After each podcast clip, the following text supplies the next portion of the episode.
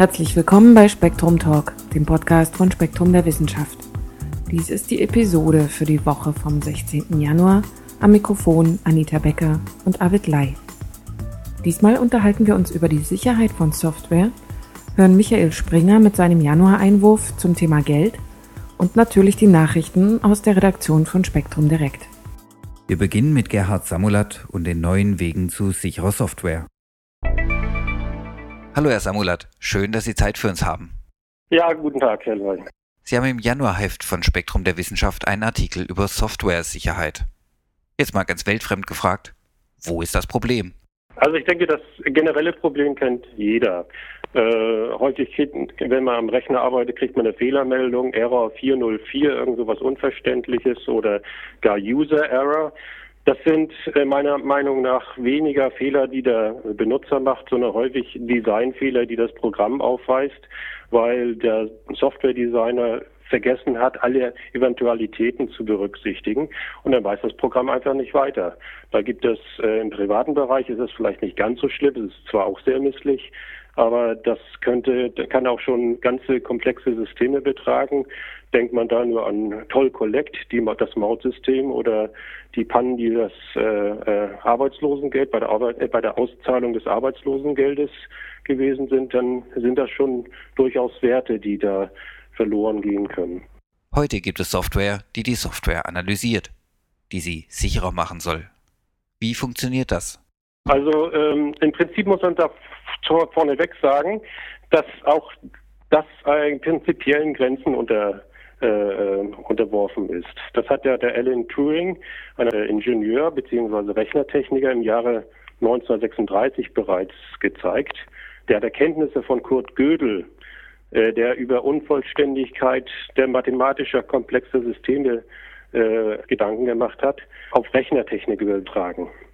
Der Gödel war ein äh, österreichischer Logiker und der hat, konnte eben zeigen, dass äh, mathematische oder komplexe Systeme entweder unvollständig sind oder fehlerhaft sind. Und so das Gleiche gilt auch für komplexe Rechnersysteme.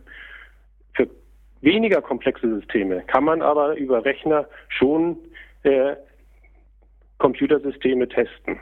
Also wenn sie nicht ganz so komplex sind, dann kann man durchaus auch mit Rechnertechnik äh, andere Software prüfen. Das sind ja auch nichts anderes als mathematische Beziehungen, was in der Computertechnik verwendet wird.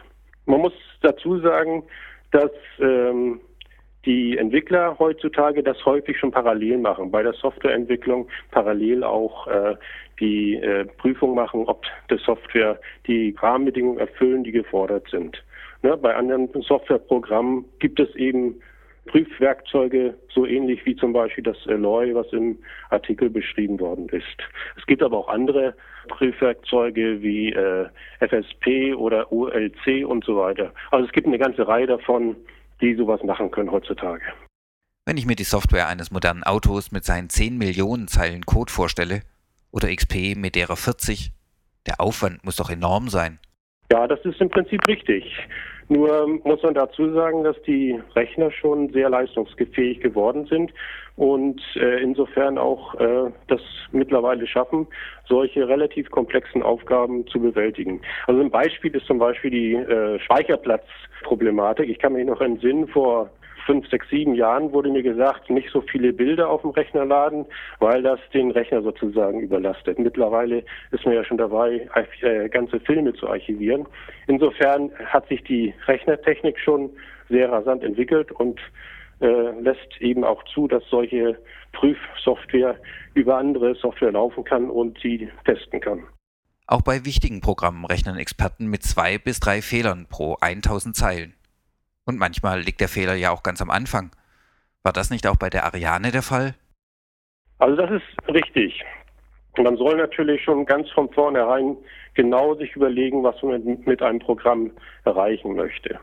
Es ist dabei noch zu beachten, dass Softwareprogramme anders als herkömmliche Sachen, die man so kennt, äh, im, im Handwerk oder sowas, aus diskreten Werten bestehen, also nicht kontinuierliche Werte sind. Das heißt, wenn man, äh, man muss berücksichtigen stets, dass äh, wenn ein Teilsystem geprüft worden ist, beim Werkmaterial, beim Werkstoff zum Beispiel, wenn Sie gezeigt haben, es hält eine gewisse Belastung aus, dann können Sie sicher sein, bei geringeren Belastungen hält es das auch aus. Beim Softwareprogramm ist das nicht so. Das kann sein, dass eine Komponente, die in einem Zusammenhang gut gearbeitet hat, in einem ganz anderen Zusammenhang Fehler bereitet. Das ist zum Beispiel bei dieser Ariane der Fall gewesen. Die hatte einen Jungfernflug, Ariane 5, und äh, eine Softwarekomponente äh, war darin verarbeitet worden, die bei der Ariane 4 bereits hervorragend gearbeitet hat. Ähm, bei der Ariane 5 jedoch wurden da Daten fehlinterpretiert. Da wurden Speicherelemente, Speicherdaten als Bahnelemente äh, fehlinterpretiert. Die Rakete drohte abzustürzen und wurde gesprengt. Damit sind gute 6 Milliarden Euro Entwicklungskosten sozusagen verpufft. Was für eine Zahl. Sie nennen noch eine andere, wirklich große. Ein Gogol. Also ein Gogol ist äh, eine riesige Zahl, 10 hoch 100. Äh, das muss man sich so vorstellen, 10 hoch 10 sind 10 Milliarden und ein Gogol sind 10 Milliarden zehnmal miteinander multipliziert. Das ist also wirklich eine äußerst riesige Zahl. Wenn man dazu noch äh, äh, betrachtet, dass zum Beispiel die Wissenschaftler schätzen, dass die Anzahl der Elementarteilchen im Universum rund 10 hoch 80 bis 10 hoch 85 sind, ist das mehr als sozusagen die äh, Anzahl der Elementarteilchen im Universum. Also es sind schon riesige Zahlen, die da betrachtet werden. Aber solche Programme wie äh, Alloy zum Beispiel schaffen es mit Codierungstechniken, solche Softwarezustände, die sehr komplex sind, äh, kompakt zu darzustellen und dementsprechend doch prüfen zu können. Sie haben das Problem ja auch etwas griffiger in Shakespeare verpackt. Die Hochzeit von Romeo und Julia und ihre Möglichkeiten. Genau, also auch da, obwohl das ein relativ simples Problem an und für sich ist, wenn man sich mal vorstellt, äh, Romeo und Julia äh, hätten äh, das Drama überlegt und würden jetzt Hochzeit feiern. Und ähm, man müsste so 20 Gäste, jeweils 10 aus jeder Familie, äh, auf äh, Tische verteilen. Dann ergibt das immer noch eine relativ große Zahl von äh, rund 20 Fakultät. das ist ähm, mit herkömmlichen Rechnern relativ schwierig zu fassen. Die brauchen rund 3000 Jahre. Aber mit diesen Algorithmen, die bei Alloy zum Beispiel laufen, geht das wesentlich schneller. Können Sie uns einen solchen Ablauf beschreiben? Wie geht so ein Test vonstatten? Also ähm, als erstes fasst ein Softwareingenieur, der Alloy benutzen möchte, die Objekte zu mathematischen Gruppen zusammen, die sich in Struktur und Verhalten ähneln. Zum Beispiel alle, die der Familie Capulet angehören. Und das ist eine, das ist sozusagen ein Objekt dieser Gruppe. Danach kommen Rahmenbedingungen, die diese Gruppen und Beziehungen einschränken.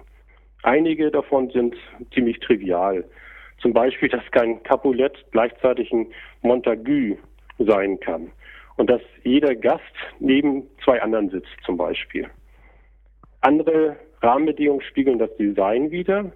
Die anderen Anforderungen beispielsweise, dass jedem Tisch nur äh, jeweils einer Familie zugewiesen wird, weil die sind sicher nicht gerade grün, die beiden Familien. Und schließlich, äh, das darf natürlich nicht fürs Hochzeitspaar gelten, Romeo und Julia sollen zusammensitzen. Jetzt versucht Alloy oder solche Prüfsoftware Gegenbeispiele zu finden. Alloy muss ich vielleicht nochmal dazu einfügen, versucht dieses ganze komplexe Programm, was dann geschrieben wird, die Quellcode, nicht sukzessive nachzuprüfen und äh, äh nach Fehlern zu suchen, sondern es versucht, das Ganze als Puzzle aufzufassen, als Puzzleteil, beziehungsweise äh, eine Anzahl von Puzzleteilen, die nach und nach zusammengesetzt werden, also einzelne Bedingungen, einzelne Strukturelemente und sucht dann sozusagen nach einem Bild, was falsch ist, wo die Puzzleteile aber passen. Und nach diesem Muster würde Alloy Gegenbeispiele finden. Zum Beispiel dass es äh, an dem Tisch, an dem Romeo und Julia sitzen, im Prinzip doch noch denkbar wäre, dass jemand aus der anderen Familie sitzt. Deswegen muss ein Designer, der dieses Werkzeug benutzt, äh, wird dann darauf aufmerksam gemacht, dass er eine weitere Bedingung einfügen muss, nämlich dass Romeo und Julia alleine sitzen. Welche Erfolge gibt es bisher? Ich muss dazu sagen, diese ganzen Abläufe äh, sind von meinen Kollegen beschrieben worden, der auch direkt an dieser Software gearbeitet hat. Und insofern kann ich Ihnen da nur sinngemäß wiedergeben. Zumindest sagt er, dass auf, äh, mit Hilfe seiner Software schon diverse Fehler in Programmelementen und Programmen, laufenden Programmen gefunden worden sind. Das betrifft zum Beispiel so Zugangsprotokolle für äh, gesicherten Zugang, äh, wo er festgestellt hat oder neu festgestellt hat, dass äh, auch ehemaligen Mitgliedern Zugang gewährt wird.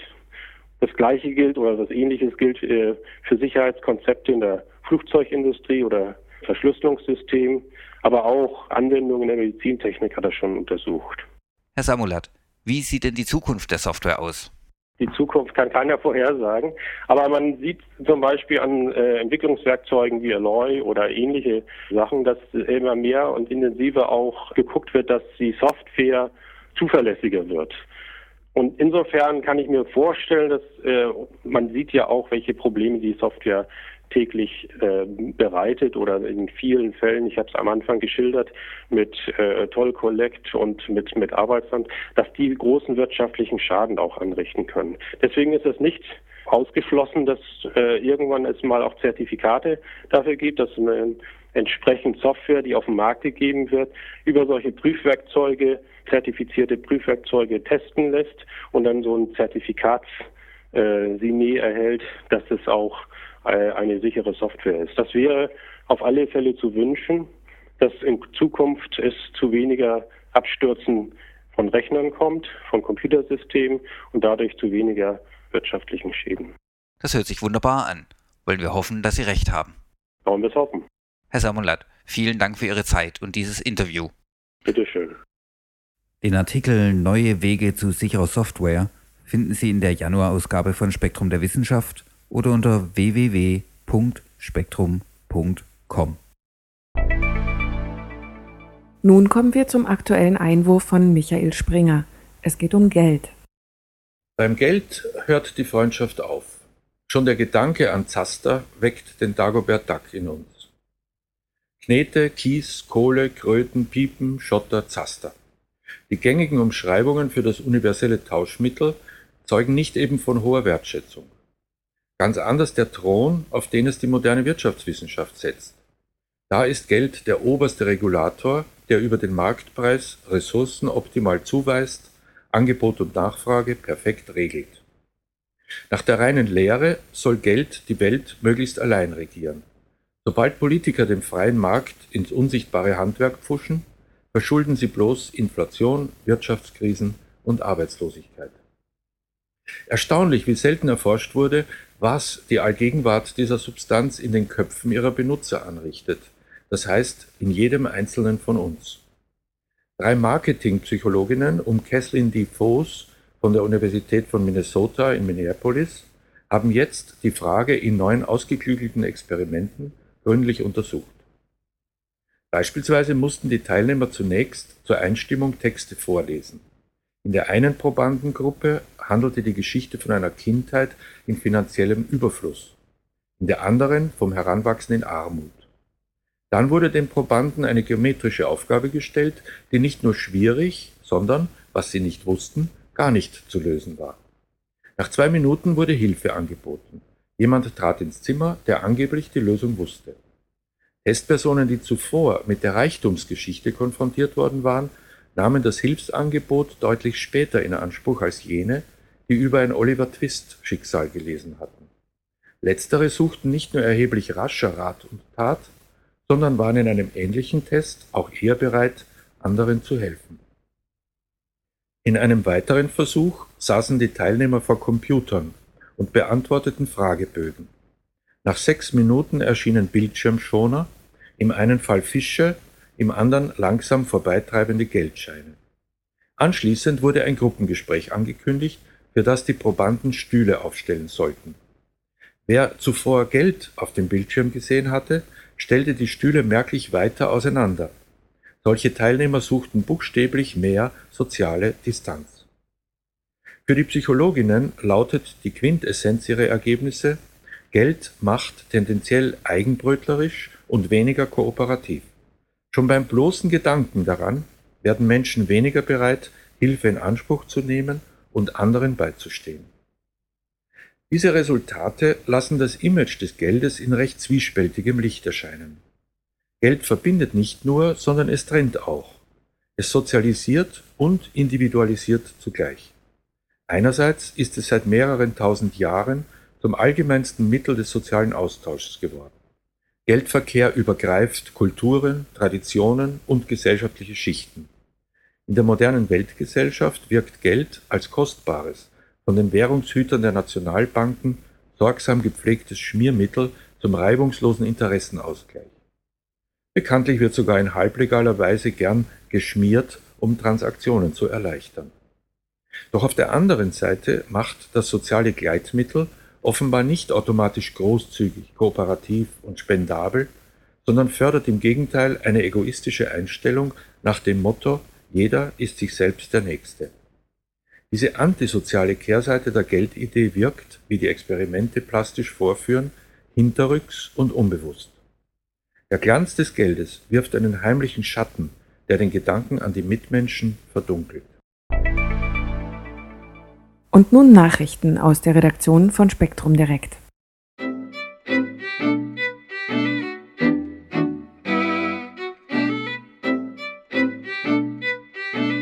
Eine Formel für Aufschieberitis. Nicht Perfektionismus, sondern vielmehr ein Mangel an Selbstvertrauen ist die Wurzel eines uns allzu vertrauten Übels. Die schlechte Angewohnheit, wichtige oder besser sofort zu erledigende Dinge aufzuschieben und Ablenkung zu suchen. Auch Aufschieberitis oder in Fachkreisen Prokrastination genannt. Dies berichtet der kanadische Forscher Pierre Steele von der Universität Calgary nach einer umfassenden Analyse von immerhin 691 Untersuchungen zu diesem Phänomen. Entscheidend sei die Selbstkontrolle. Je mehr man daran glaubt, sich einer Ablenkung widersetzen zu können, desto größer sind auch die Chancen, tatsächlich zu widerstehen. Als Indikatoren für Prokrastination fanden sich, wenig überraschend, der Hang zur Aufgabenverzögerung, der Widerwille, Arbeiten zu erledigen, sowie die Impulsivität, Zerstreutheit und Motivationsfähigkeit einer Person. Aus dem Maß an Aufsässigkeit, Sensationsgier oder Neurotizismus, der sich als emotionale Labilität, Nervosität oder Stressanfälligkeit äußert, lässt sich dagegen wenig über das Aufschiebeverhalten aussagen. Ein Widerspruch zur bisherigen Lehrmeinung. Den theoretischen Unterbau von Steels Temporal Motivational Theory bildet eine mathematische Gleichung.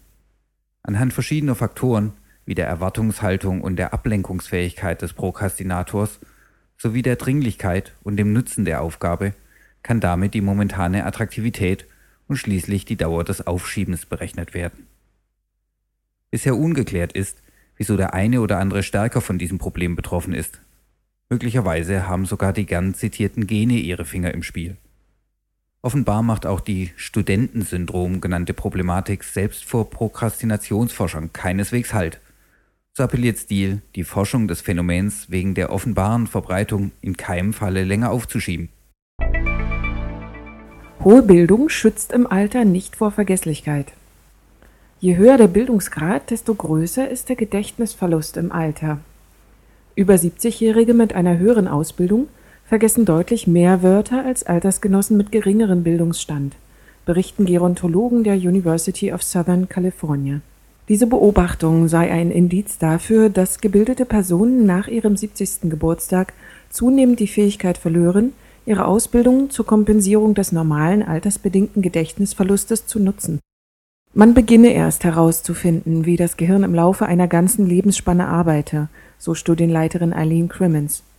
Es habe sich zwar gezeigt, dass die kognitive Leistungsfähigkeit im Alter in Verbindung mit der Ausbildung in frühen Jahren stehe und allgemein umso besser sei, je mehr ein Mensch in seiner Jugend gelernt habe. Die Studie mache aber auch deutlich, dass dies nicht für alle Aspekte geistiger Fitness im Alter gelte. Ausgerechnet diejenigen mit dem höchsten Bildungsstand hätten im Alter die größten Verluste ihres Wortschatzes erlitten.